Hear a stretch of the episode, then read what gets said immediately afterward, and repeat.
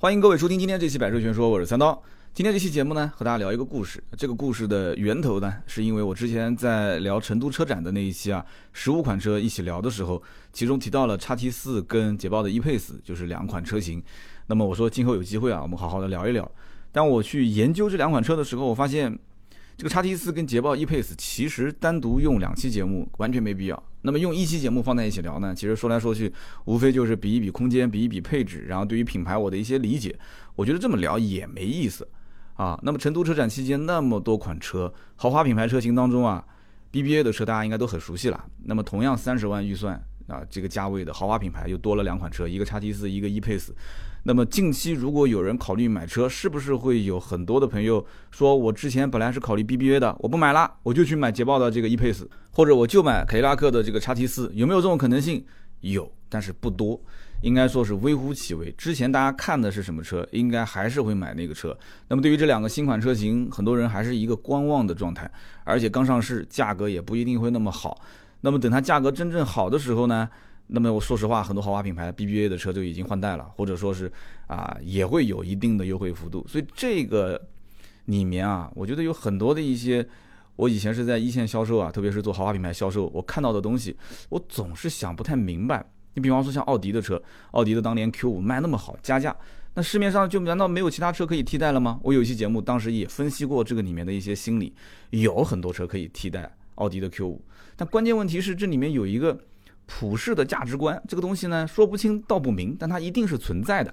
所以呢，我相信今天聊这一期节目啊，我就说这么一个故事。虽然这个故事呢，我说的不一定很好啊，那么我分析的这个理论呢，大家也可以当做是我胡说八道。但是我总觉得啊，这里面这一系列的，就是我所分析下来的这些观点，似乎啊朦朦胧胧的，好像就是现在豪华品牌的市场消费当中一个很普遍。就大家都知道，但是又好像不太能把它给理顺、理出来的这么一个道理。那么关于这个凯迪拉克 XT4 和捷豹 E-Pace 两款车，网上这种分析文章很多啊，我也不多说了。这两款车呢，如果大家真的感兴趣，你今天这期节目留言，好吧？因为后面我们还是会聊到豪华品牌的一些车型的对比，我会把这两款车的一些相关的数据啊什么的拿出来说。因为这期节目要是拿出来说，有点太突兀了啊，所以我们还是以故事为准，好不好？我们以故事这条主线。为主来跟大家好好的去聊一聊。那么我觉得在开始聊这个故事之前呢，呃，还是要跟大家说个大背景，因为现在呢，中国整体的这个经济发展啊，这么多年还是相当不错的，所以呢，很多的一些城市就崛起了很多的中产阶级。我们曾经在节目里面提到过很多次啊，就这个中产阶级一开始我对它概念也很模糊，然后后来别人跟我讲说，你不就属于吗？对吧？我说那什么叫中产呢？他说反正基本上就是手上有点闲钱，对吧？就是我可能解释的比较不专业啊，就手上有点闲钱，房子啊、车子啊也基本上都置业啊，都都已经置好了。然后呢，这个结婚生子啊，就这么过着一个相对来讲，就是马云说的嘛，每个月收入一万块钱是他最羡慕的人生状态。哎，那我就是马云最羡慕的那种人嘛，对吧？那么当时成都车展我盘点过很多车，那么其中我当时提到叉 T 四跟捷豹 E-Pace。那我就想到了这个故事，我觉得这就是现在的最典型的中产阶级、中产阶层，就刚刚跨入到这个阶层里面，很多人三十来万这样的一个预算，啊，想买一辆豪华品牌的车，那么是轿车呢，还是 SUV 呢？那很多人选择就不同。那么如果是 SUV，基本也就是这个级别的车了，你说是不是？那么这个故事呢，叫做马。车夫和乘客的故事，我们以前在老的这个节目当中曾经说过打兔子下象棋囚徒，对吧？大家说，哎，这挺有意思的，说这个里面分析各方面挺好玩。那个三个故事讲的是跟职场相关，那么这个故事呢，我觉得就是跟啊，也可以说是豪华品牌车消费，也可以说中国老百姓就是对任何品牌车辆的消费，我觉得这个故事都有一定的这种就是启发的这个意义在里面啊。那么这个故事呢比较简单，我觉得。反正套用到中国的这个市场汽车市场的消费整体的价值观上来看的话，还是比较适用的。那么故事是这样子啊，说在很久很久以前啊，那有一个有钱人啊，他接到了他老朋友的这个结婚邀请函啊，就是请帖了。他收到请帖之后呢，他就叫了一个马车夫过来啊，叫了个车夫说：“哎，你带我去到隔壁村啊，去赴个宴。”那马车夫跟他谈好价钱，那就去了。那么在这个路上呢，就这匹马，他也是有思想的。这个马就在想。这我朝哪走，对吧？你们都得听我的。我怎么走，走快还是走慢啊？这个方向快慢都是我来决定。那这就是这个马是这么想的。那么这个车夫呢？啊，他挥着这个鞭子在赶马，在赶路的时候，他也在想，说这个决定往哪走、怎么走的人是我，对吧？我带你稍微绕点弯子啊，走一条直线，是过个大山还是跨个大河？那这都是我来决定的，对不对？因为皮鞭在我手里面，我是赶马的人，对吧？我是驾车的人。那么这个乘客呢，他自然也是这么想的，对吧？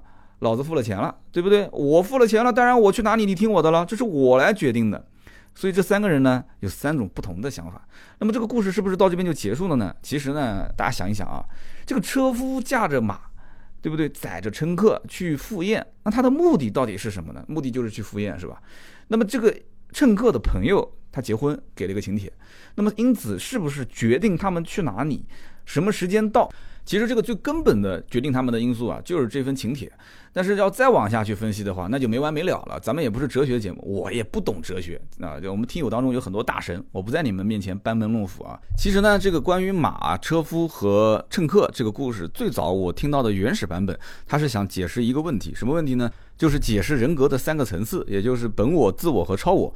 说到底，就是说这个马呢，其实它并不能决定这个去的这个方向啊，并不能决定它要什么样时间到，而是由这个乘客来决定的。这个车夫夫只不过是执行这样的一个命令而已。但是这个马如果不够聪明的话，他以为啊，根据自己的意志啊，就比较自由的可以去想怎么走就怎么走。其实并不是这样，那这就是一匹比较愚蠢的马。他以为可以主宰自己的命运，但真正主宰他命运。的人并不是他，而是一些隐藏的东西，他根本就没有看见。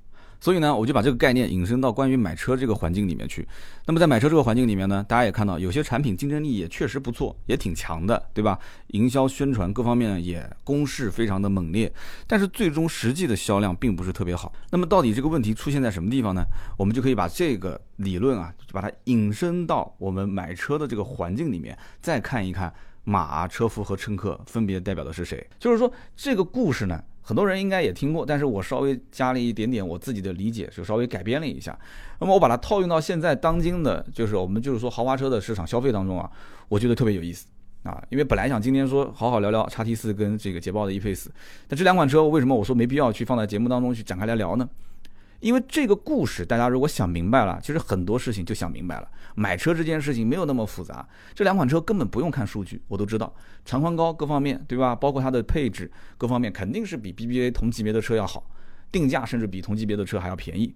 但是这两款车它一定会销量好吗？我觉得不尽然。想挑落 BBA 的销量难上加难。其实我觉得这就跟当今豪华品牌的消费啊。就是品牌跟消费者之间的这一层关系有非常非常大的联系。大家想一想啊，这个马儿其实相当于是不是一个品牌的最基本的产品要素啊？比方说它的动力、它的空间、它的外形、它的配置，大家想一想是不是这么个道理？那么这个马车夫呢，相当于这是这个品牌的，也可以说是品牌文化吧啊，品牌的公关、品牌的宣传、品牌的经销商的网点、品牌的服务的能力。那么这个乘客就好理解了，乘客就是消费者，对不对？那么我们再回看刚刚那个故事，哎，那就有意思了啊！你说这个马儿觉得自己决定方向是这样的吗？啊，我们就讲刚刚讲说的这个 E-Pace 跟叉 T 四这两款车，入门配置都不低，是不是？定价也不高，所以我相信你要把同级别的 BBA 的竞品车型拉过来做横向对比，啊，不管是从空间配置，甚至设计、做工啊，都不会比它差。但是你觉得这就是最终达成成交的目的吗？那很显然，这肯定是不是的。如果要是的话，那早凯迪拉克的车子就卖得好了，你说是不是？好，那么这个我们再看车夫，车夫我们刚刚前面讲，相当于是一个品牌的，哪怕它的文化啊、公关啊、宣传啊、经销商网点啊、服务的能力了。那你说车夫他是决定这个车未来啊销量的一个关键吗？他能决定这个方向吗？对不对？啊，多做一些宣传，多做一些公关啊，这这这一点上，凯迪拉克非常擅长了，对不对？你想当年一四年八月份。这个 ATS R 上市的时候，一五年它就一直是咬着宝马的三系在打，对不对？就一边在给自己打广告，其实一边在给宝马打广告嘛。那么一六年的时候，当时我记得这个凯迪拉克 CT 六做了一次营销宣传，还蛮成功的啊，叫宝马五系五加一等于 CT 六，五加一等于六嘛，对吧？就营销宣传这个非常给力啊。但是销量呢？销量最终宝马五系，我觉得最多是它一个零头吧，啊，可能一个零头都算不上。那么很显然。这个也不是他能决定方向的一个关键要素，就是说我刚刚讲这个车夫是不是能决定方向不一定。那么有人讲说那就是乘客了，对啊，乘客就是消费者是吧？消费者能决定方向吗？大家好好想一想，自己现在手头上开的这款车，真的是完全按照自己的意愿去买的吗？我跟你说，绝对不可能。绝对不可能，对不对？有人讲说，哎，我呢每一分钱都是自己赚的啊，没有任何人能左右我的意见，我想买什么车就买什么车，你能那么任性吗？你好好问问自己，你是想买什么车就能买什么车的人吗？绝对不是，我们活在这个社会上就不可能干这么任性的事情，是不是？那么我买车当时也是这样嘛，对吧？每一分钱自己赚的。那我买车，当然了，我肯定是最终能主导方向的人，我也是这么认为的。事实也不是这样。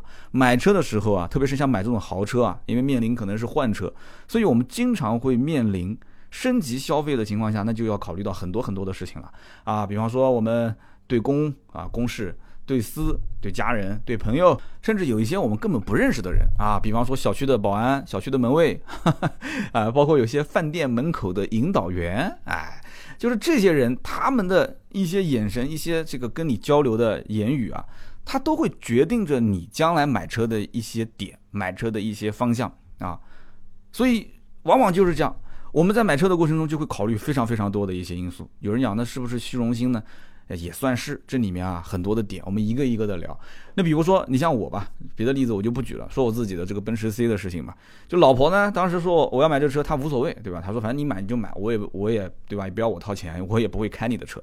你这个人反正对车子是看的这个比什么都重，所以确实车买回来，我鼓励她去开。她说我不开，喷了蹭了，到时候你整天拉着个脸。所以到现在三年多了，我的车方向盘我老婆没摸过。啊，不是我不给他开啊，但他不开，他了解我的为人啊，呀，这说的太遗憾了。夫人从来没摸过我车方向盘啊。那么我妈当时极力反对，我妈为什么极力反对呢？非常简单，我妈就指着小区里面的这个清洁工李大爷，真的这是真事啊。我们小区清洁工李大爷，他告诉我说，如果一旦你膨胀了，你就想想人家李大爷天天就是在这个这个清洁卫生啊，倒垃圾，人家拆迁六套房啊，而且还买了两套门面房。说你如果哪天膨胀了，你那么高调，你就看看李大爷，对吧？李大爷的一生，对吧？你你完全你在经济实力方面，你跟他就不是一个级别的，是不是？所以那个时候呢，为什么我还坚持要买啊？其实我当时脑子里面就一个概念，什么概念呢？就是男人在外面闯荡，车子就是面子，就这么简单，对不对？那时候我还在创业，不仅仅是创这一家公司啊，我还有其他的公司。当时我在创业，我我面临了很多的一些。陌生人，然后我跟他有可能生意的往来，我跟他跟他有些接触，甚至我还想到说将来哎买这个车，我要是有一些这个客户接待啊什么的啊，包括我以后这个这个啊身边的一些朋友什么的，对吧？这个毕竟有一台好车，这个面子上能照顾。其实现在来看的话，有什么面子呢？一年三百六十五天，我真正能把这车开出去显摆一下的，我估计不会超过十次吧，两只手都能数得出来。而且话又说回来，真正你开出去了又能怎样？你几斤几两？真的跟你去约饭局的人，或者说是谁谁谁介绍你跟谁谁谁认识的人，你只要大概说一说自己是做什么的，别人都很清楚了，没必要，真的完全没必要。所以呢，在这个情况下，有的时候想想也就那么回事。但是真的把这台车卖掉，大家想一想，我们之前聊过一期这个奥德赛的时候，我说过，我一个朋友家里面啊，他原来是辆宝马五系，后来把它给卖了，卖了以后呢，换了一个艾力绅啊，换了一个艾力绅，然后家里面还有呃老婆开了一辆保时捷的七幺八。呃，老丈人有一辆车，然后他自己还有一辆是什么车来着？一个很普通的车。那么对于他来讲，他现在有点后悔。他后悔什么呢？就是后悔当年五系不应该卖。因为现在的这辆爱丽绅啊，就是说实用性是没话讲，但是对于在他的这个生意场上，他经常要见客户，在这个面子的照顾上，有些东西他不是能立马显现出来的，他是每一天每一件事。每一句话，每一个眼神，你要如果说你不是个俗人，你已经超脱了俗人的这个境界，那我无话可说。但是在这个社会当中，有的时候就是这样啊，因为大家都没什么信仰，没什么信仰，那只能信仰什么呢？对不对？所以呢，他在这个过程当中啊，就开奥德赛的过程当中，特别是他之前还开过五系，他还曾经是一个宝马五系车主，对不对？你要说没尝过这个甜头也就算了，他尝过这个甜头，再回过头来，对吧？总是吃酸的，他心里面肯定就不舒服了嘛。所以，因此呢，他就有点后悔，觉得说当时五系不应该卖，或者当时卖了五系也不应该去买爱丽绅，应该直接哪怕就是买一辆奔驰的 V 二六零。然后，当时那期节目里面我也说过这么一件事情。所以，结合我的事情，结合我身边朋友的事情，那么你想买一台豪车，对吧？他不一定说能证明说你就是一个真的很有钱的人。我刚刚讲了，我们小区里面清洁工李大爷。他不需要证明，对吧？他家里面的这个房子随便卖一个套 就是大几百万啊，六套就是几千万啊！你想想看，他不需要证明，他就过他自己的日子就可以了。但是关键问题是，你真的是能像他这样子过这么一个生活的人吗？你不是，对吧？这个你可能跟我一样年轻啊，我其实已经不年轻了，你可能比我还年轻，但是呢，你可能在这个社会当中，你可能在一个陌生的城市打拼。你像我，我呢是本地人，我在这个地方有的时候还要面临我们这个村里人，我们真的是，我是在乡下啊。就乡下，因为村里面人呢，大家都是很熟悉、很熟悉的。那么村里面人，你爸是做什么的？你爷爷是做什么的？大家都知道，就是你们家几代人，也就是你这一代不在我们这样的一个环境里面生长，所以呢，你混得好不好，我们也不清楚。那么在这个情况下，因为家里面之前也出现了一些变故，那么在当时那个情况下，我就是一心觉得，我买一辆这个车，哪怕就是开回村里，村里人也不了解我到底混得好不好，但这辆车停在我家门口。我不用去给你解释我混得好不好，对不对？起码就是我们家现在目前的状态不差就行了，啊，就腰杆子挺的稍微直一点。所以有的时候就这么回事。社会上有多少人真的能跟你深交呢？绝大多数的人其实并没有什么深交，他们跟你之间就是这种客客气气的态度啊。有的时候你说那是我的人品好啊，我可能我我平时乐于助人啊，我各方面，他们那种跟你之间的交流那种客气的态度，真的完完全全只是因为。什么？你的人品，你你你不跟他都没深交，哪来的这些人品能具体的去交流呢？你可能他知道你爸的人品，知道你爷爷的人品，但是呢，往往你看有的时候，就是你不要去，你不可能不在乎这些东西的，对吧？就是他这种客客气气的态度，略带羡慕的眼神，有些时候就是这些物质性的东西给带来的这样的一种感受，对吧？况且我们又回到车子本身来讲，豪华品牌带来的这种驾驶品质的提升。包括这种配置的丰富程度，以及装修的水准啊，就内饰的整个装修的豪华水准，就我觉得至少花这个钱，哎，是值的。所以当时我就选了这个牌子这个车。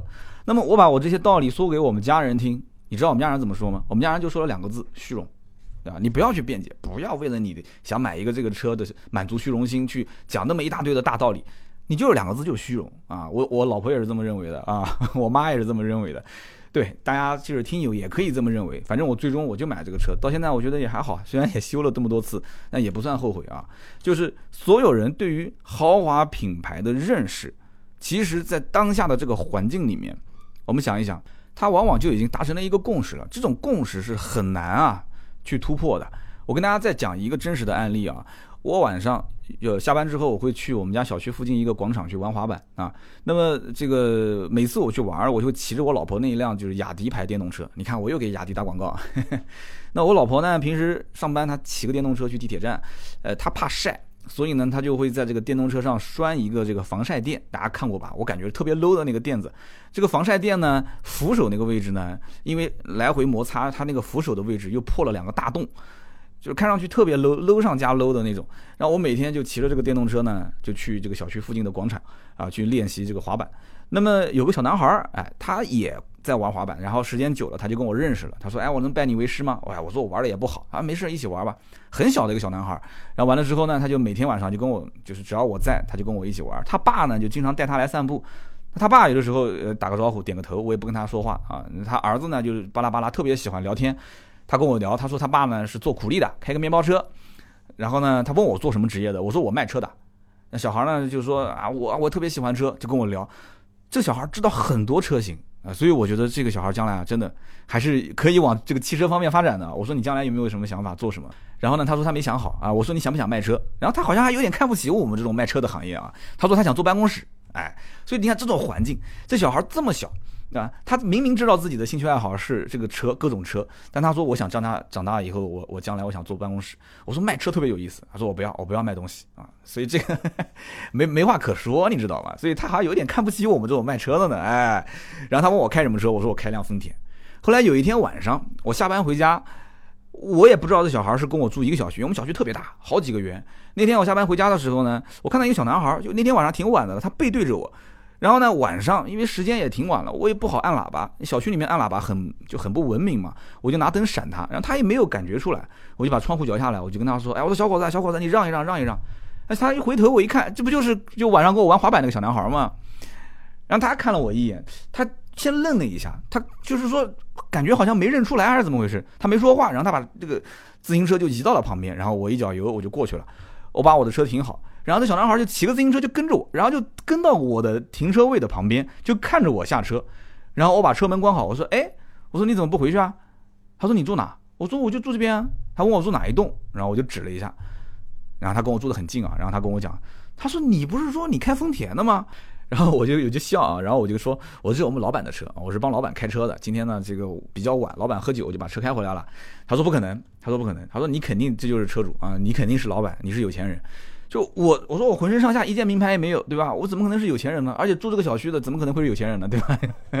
就我们那个小区很破啊。他说不是的，他说有些人说话、走路姿势各方面都不一样。我当场就无语了。然后这小男孩呢，回去还跟他爸说，然后他爸也跟他说，说哎，我跟你讲，他就是个有钱人，肯定的。然后我把这个事情呢，回头又跟我老婆也说了。我说我遇到个小男孩，然后呢，因为看到我开这个车，然后又跟我说了一些什么话。然后我老婆是这么说的：我老婆说，这不就是你要开奔驰的根本的目的吗？所以你看，我说了半天啊，这个刀嫂其实早就知道我心里面那点小九九了，对吧？又想装那什么，但是呢，呃，又不想那么高调。其实说白了啊，每个人啊，他心里面总归是有那么一些啊小九九，总有那么一些想法。大家想一想啊，我们刚刚前面提到的就是这个。马车夫和乘客，乘客收到这个请帖，然后去赴宴。那么这个请帖到底是什么？那么这个赴宴的过程又是什么？大家想一想，对不对？请帖跟赴宴这两个关键词，其实那份请帖，如果套用到我们讲在汽车消费、豪华车消费里面啊，那份请帖早在 N 多年前啊，已经在我们的这个意识里面就慢慢的形成了。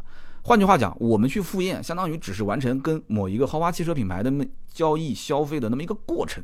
比如说，我和奔驰之间，因为我交易我消费了，我就跟他之间成为了一个宾主的关系。大家想想，是不是这样一层关系啊？我难道我不知道这个宝马操控好吗？我不喜欢这个品牌吗？我很喜欢。那奥迪我接触的更多了，对不对？奥迪有毛病吗？我觉得还好吧。你就是烧机油，我放一桶机油在后面呗。而且我卖那么多年的奥迪。真正烧机油的，也就是凤毛麟角，也就是按百分之个位数吧，百分之几。那么大多数的车辆开起来也好开，空间又大，配置也不错，甚至于我买奥迪，价格肯定是比在座的各位都要低，是不是？所以因此对于我来讲，性价比无敌啊！将来不管是修还是保养还是升级，那我身边认识的人太多太多了，那为什么我没买呢？那凯迪拉克。一四年八月份上市，我一五年买的车。一五年 A T S L 是当年广告势头最猛的一年，是不是？那么雷克萨斯呢？雷克萨斯当时 R S 包括 E S 价格也还好，三十来万，我也可以考虑啊。一但这车也很省心，对不对？品牌也不赖，都可以考虑。那么它相当于就是这些品牌都给我发了邀请函，是不是？只不过可能有的邀请函发的比较晚，有的呢可能天天发啊，有的呢就是说他发了我可能也不会看，对不对？就是我也不会去赴他们的这个宴请，但有的呢，我觉得我跟这个品牌不熟，我跟他没感情；有的品牌呢，可能我觉得我还跟他之间有点误解啊。就我感觉，我要如果去了这个宴会，我去赴了他这个宴请，我可能会变成和他一样的人，我不愿意，对不对？那你想，我不看的品牌，我不愿意去的品牌，以及最终我选择的这个，我愿意花我的时间和精力去参加这个宴会的这个品牌。是我当时那一刹那，或者说就是选车那个时间段，我一五年，比方说七月份买车，我是从五月份开始，四月份开始想换车的时候形成的吗？根本不是，很多很多年前，其实在我得到这份邀请函之前，我就已经决定去哪一个宴会了。大家想一想，是不是这么一个道理？很多很多年前我已经决定了。那么我决定去赴宴的那份邀请函，就说不定人家还不一定啊看得上，就或者说不一定愿意你让你来啊。只不过你现在你有这个资格。你去赴这么一个宴请，对不对？你可能就是根本连去到他这个宴请的这个大厅啊，你都坐不进去，你可能只能坐在外厅啊。人家可能进去里面都是达官显贵、各类社会名流，他们都收到邀请函了，甚至比你还早，对不对？坐的位置比你位置还要好。你可能拿到的邀请函，当时你就觉得说，我能拿到，我有这个资格拿到邀请函，我就开始发朋友圈了啊，我就开始啊，就可以说啊，你看我，我最近考虑怎么样怎么样，对吧？我要去一个什么地方？哎，你看，所以你看这邀请这件事情啊。你被邀请都会觉得很得意，这就是这个品牌特别牛叉的地方。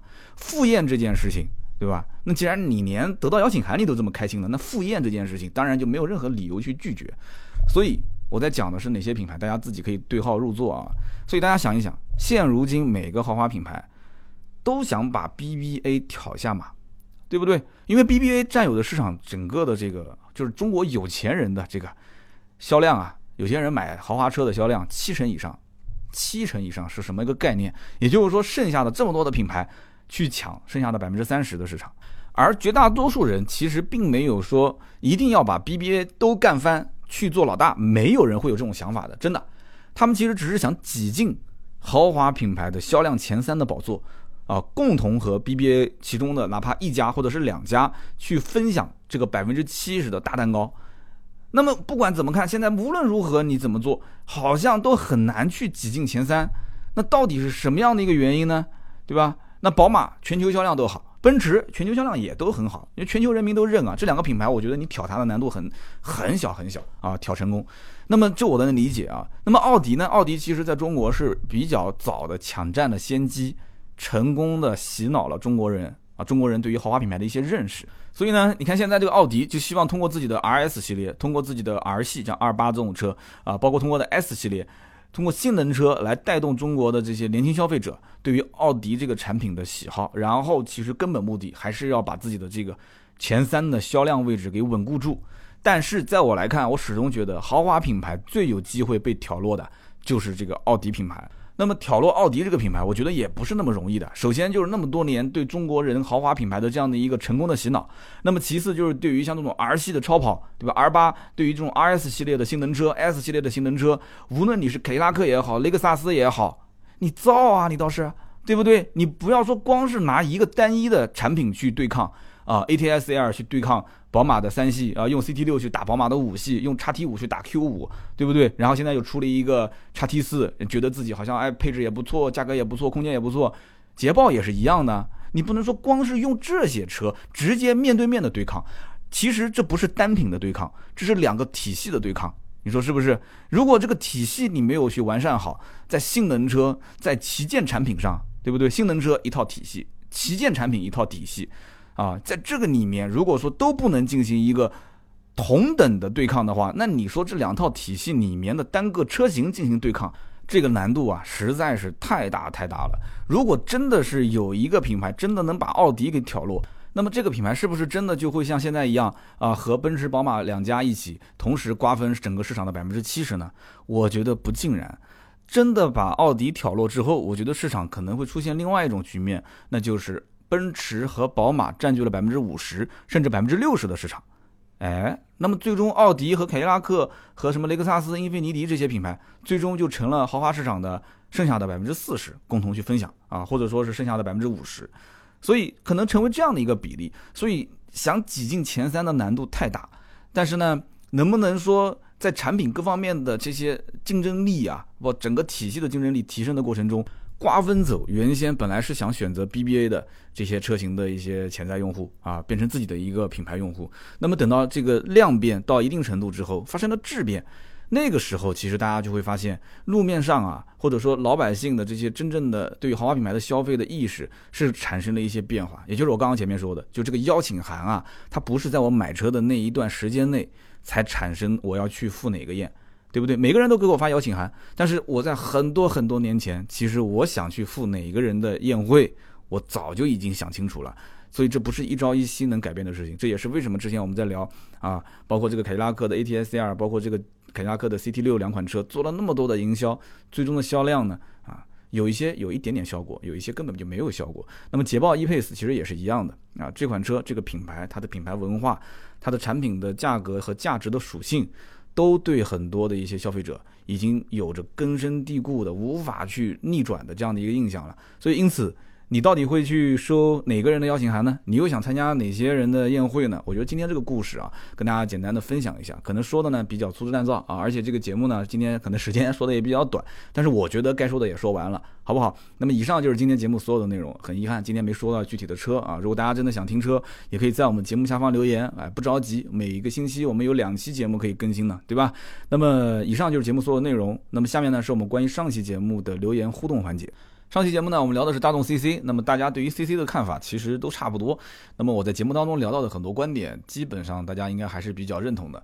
那么上期节目很多人其实也聊了关于我节目本身，包括自己对于一些其他车型啊，想问问看三刀有什么样的看法。那么我算了一下，现在是九月份了，金九银十，年底了，很多人也开始琢磨着要买车、要换车了，是不是？所以年底大家想换什么车、想买什么车，也记得在我们节目下方留言啊，我可以看看大家有一些什么样就是需求比较多的这种车型，可以拿出来跟大家一起分享分享，一起聊一聊。上期节目呢，有一位叫做当下行乐的这样一位听友，他说我是一个九零年的 S 九零的车主。啊，这个一上来就把年龄和自己的车型说出来，那么相信很多人就 这是自动点赞了啊。他说九零年，但是呢开 S 九零，每天呢在家里面还洗碗拖地啊，会听三刀的节目，听到节目最后呢完结的时候会自动播下一期，所以呢很多节目有的时候听都不止一遍。家里面谁买车，我都会再重复听一下呃三刀讲解的这一期节目。呃，我说那么多不是要燃油宝，是希望告诉你啊，说我会支持这个节目呢，只要一直播我就一直听。那我相信很多跟我一样都是默默支持三刀，对吧？那么这个节目里面能不能点一下？那么燃油宝就给其他兄弟吧。这个我觉得啊，在中国这个社会里面，大家知道这个皇上啊，就皇帝，他要这个就位的时候啊，这个我用词可能不当啊，就是皇帝要登基的时候，他一般都要走一个仪式，那个仪式具体名字我记不得了，那个仪式反正就是说。要要稍微的拒绝一下，哎，我不行，我不行，我不行，我不行啊！然后呢，旁边这帮人就要捧他，说，哎，你必须得得上啊，你不上怎么行啊？就要过这么一个场啊，必须要过场，要不然的话，你说，哎，你当皇上吧，好啊，那就没下文了吗？就不行啊，就你当皇上吧，好，哎，那不行。所以说这个当下行乐，我知道你最后呢，其实客气一下，你上来说，哇，S 九零车主，那其实说白了就告诉我，就你有车是吧？然后我这么支持你的节目啊，我也懂，其实是吧？你最后说我。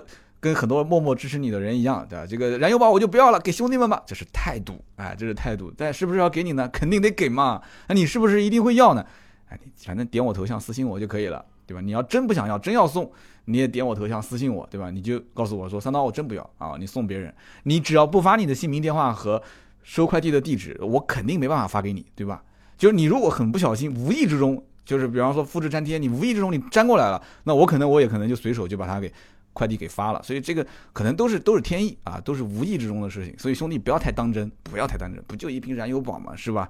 不就价值一百六十八元嘛，反正是这个芥末绿老板赞助的，是不是？送谁也都是送啊。就但是你点赞也很多，又支持我的节目，这我听的也挺开心的，是吧？那么下面一位听友呢，叫做这个 E A S O N 一鸣啊，这个叫伊森是吧？一鸣他说三刀，同样是无框玻璃，同样是六倍造型，哎，宝马的三系 GT 你怎么看呢？他说：“我是一七年五月份提的车啊，我就是三系 GT 的车主。那么开到现在呢，我感觉哎，这个车挺好的，装人、装货、装那啥啊，通过性也不错，空间也大，品牌也硬。我很期待你说说这个车。那么现在呢，啊，他说是六 GT 没有了，推了五 GT，他说反了，应该是现在是五 GT 没有了，停产。那么出了六 GT，他说我感觉这个车哇塞更帅了。那么希望三刀你能看到留言，并且评价一下这个车。那么。”关于三系 GT 啊，也是无框玻璃，也是三十多万。上期有人也留言了，说低配现在打完折三十二万。那么，呃，也有人提到了奔驰 CLA。那我后来也补充了一下，我留言我也回复了，我说那这么说，其实奔驰的 C 系的这个两门啊，就是 C 系酷配，那也可以算作是三十来万的车，因为这个大众的 CC 顶配已经是到将近三十一万了嘛。如果不优惠的话，那么这怎么说呢？就是每一个品牌、每一个车型，它都有自己的死忠粉，特别是像这种。特立独行的一些轿跑车都有自己的死忠粉，所以你注意看这一位听友的留言，他说到一个很关键的点是品牌硬，看到没有？他说，哎，我觉得这车挺好的，装人装货装那啥啊都挺好的，通过性不错，空间大，品牌硬。所以你看，能做轿跑的车有个大前提，首先就是这个车的品牌要硬。在中国什么车品牌硬呢？虽然你可能有很多人不想买这个车，或者会黑它，说它很多不好，但是毋庸置疑，根据销量来看的话，大众。这就是普通品牌当中，大众对吧？这种就品牌硬。那丰田其实品牌也很硬，但我不知道丰田为什么这种小轿跑就很少出啊，就比较保守。包括本田，本田其实本田，你想，如果说本田思域出个两门轿跑版，你会不会买？我今天就问大家，本田思域出个两门的轿跑版，你买不买？无框玻璃再贵个，我想想看，如果再贵个五万块钱啊，再贵个五万块钱，大概十七八万、二十万，你买不买？哎，这这个这个问题就很容易去激发大家的一种想象，对吧？那么，因此在奥迪、宝马、奔驰这种豪华体系当中，三系 GT 的这个车型到底怎么评价？很简单，无框玻璃、溜背造型，然后整个车又是一个抬高的车身，所以你会觉得说，哎，空间也不错，对吧？通过性也不错，你把它的优点都说出来了，因为你是车主。那么同时，这个车的什么品牌，这是你当时买的时候你觉得对吧？装人装货这些都不重要，最重要的就是最后一个装那啥，这个是最关键的。你想想看，装人装货比它同样价位能装人装货的车多了去了，但是能比它装那啥的不多，而且打内心里面你其实更多的是想要装那啥，所以因此无框玻璃溜背造型。这两个很关键。那么这个车的缺点也很明显，但是在你的眼里可能它不是缺点。比方说这么贵的价格，那你要知道五系 GT 停产是什么概念啊？对不对？那么多人难道不知道买个五系 GT 很帅吗？谁不知道呢？都知道，对吧？你别说五系 GT 的，你就是买一个普通的这个六系，买一个普就不要是六 GT，就普通的六系，那也很帅，对不对？四门无框玻璃，但是关键问题价格贵呀，价格贵，配置低，而且是进口车，进口车就意味着将来很容易会面临非常高昂的维修和保养的费用，那不是什么人都能承受得起的。所以这位兄弟，这个伊森一鸣啊，就是你在买这车之前，你可能没有顾虑到那么多，那是因为你站在自己的这样的一个经济实力、一个大的背景下，你去买这个车，你觉得没问题。但是很多刚刚跨入豪华品牌的人，你问他们怎么看三 GT，那很多人会觉得啊性价比不高啊。什么叫性价比？性价比的根本不在于产品本身，而是在于你自己的实力和这个产品。就是购买这个产品的这个实际的能力之间啊，你的经济实力和你买它的这个能力之间，你们俩不是说买回来就今天你看它，它明天看你，这你买回来是要用的，这个用的过程中就体现出你的真正的经济实力了。有的人要小心翼翼的用，生怕出点问题，怕修不起；有些人无所谓，就当个桑塔纳开就是了，坏了就修也无所谓的，说不定开个两年，开个一年不喜欢就换了。每个人可能开的是同样的车，但是心态不一样。所以这个三 GT 啊、五 GT、六 GT 这些车，我觉得其实只要是轿跑，完全是非常个性化、特立独行的车，看个人。那好，下面一位听友，下面一位听友叫引擎说，他这个引呢，就是可能是个姓氏吧，他应该是姓尹啊，然后擎就是引擎的擎，这哥们儿应该是这是同行吗？啊，是不是同行？我看你还有一个这个头像，也是个 logo 啊。他说我听三刀的节目呢，和郭德纲。这个在睡前啊，就是二选一，很多听友估计也是对吧？郭德纲三刀节目都会来回换着听。他说我听三刀节目原因有以下几点啊，我觉得他总结的挺不错的。他说第一点，说三刀声音不错，那么鉴别声音好不好听呢？这个是很多听众在听音频节目的一个门槛，说这个不错。第二个呢，就是百车全说的内容呢，哎，有一定的故事性，听起来呢有一些这个沉浸感，然后音韵的这个波动比较小。什么叫音韵啊？啊，我也不太懂，就是很专业啊，这说的。他说很方便我入睡，方便入睡，好吧。然后第三个呢，说这个节目没有过场音乐，呃，进场音乐都没有。那么入睡呢，重要阶段也不会被打断，入睡的重要阶段不会被打断，可以可以。他说第四个呢，就是郭德纲的相声，有的时候呢他会唱一些小曲儿啊，一些小调。嗯，可能没啥人会爱听。那三刀呢？有的时候偶尔会学一些这个汽车的声浪和汽车的异响声啊，这一般情况下不会突然吓人，不会突然吓人，所以不会打断睡眠。他说第五个呢，就是三刀内容比较健康啊，就可以公放，大人小孩都能听啊。这一点我觉得是的，因为以前可能我讲话过程中会带一点那个，后来我也注意了，大人小孩都能听，因为我也考虑到我自己听节目也是我在客厅啊把它放出来，然后我们家老婆孩子会一起听。那么这总结的五点，我觉得总体来讲的话，不知道是真的在夸我，还是对这个节目本身是这个这个这个褒贬都有啊。因为我知道很多人听节目的这个时间，因为我能看得见我的后台啊，它有一个就是听众的这个点播的时间一个高峰期和低峰期，基本上在晚上的八点之后是一个很高峰的时间段。那么这个时间很多人都是准备入睡了。我觉得也很奇怪，我有一段时间也喜欢上床之后，我戴个耳机听一些节目，但是我只要一听节目，我睡不着的，真的，我只要一听节目啊，我就开始会闭着眼睛想想很多事情，然后听听听听听听听，你们可能是听着听着就睡着了，但是我怎么会越听越激动呢？我都是把耳机摘了，睡不着，然后怎么办呢？我就再拿本书再看一会儿啊，电子书再看一会儿，那么看一段时间之后有点困了，我才能睡，所以我后来我就不听了。啊，我就不能在睡前去听这个音频。虽然我讲这个，我可能会会会有些人讲说啊，睡前不能听音频，那我也不听了，那我的节目收听量就下降了。这只是个人啊，只是我个人。我我比较适合是睡前就看一点比较安静的一些这种文章，然后完了之后眼睛有点哎困了，然后基本上上床我就睡了。所以这个每个人习惯不同。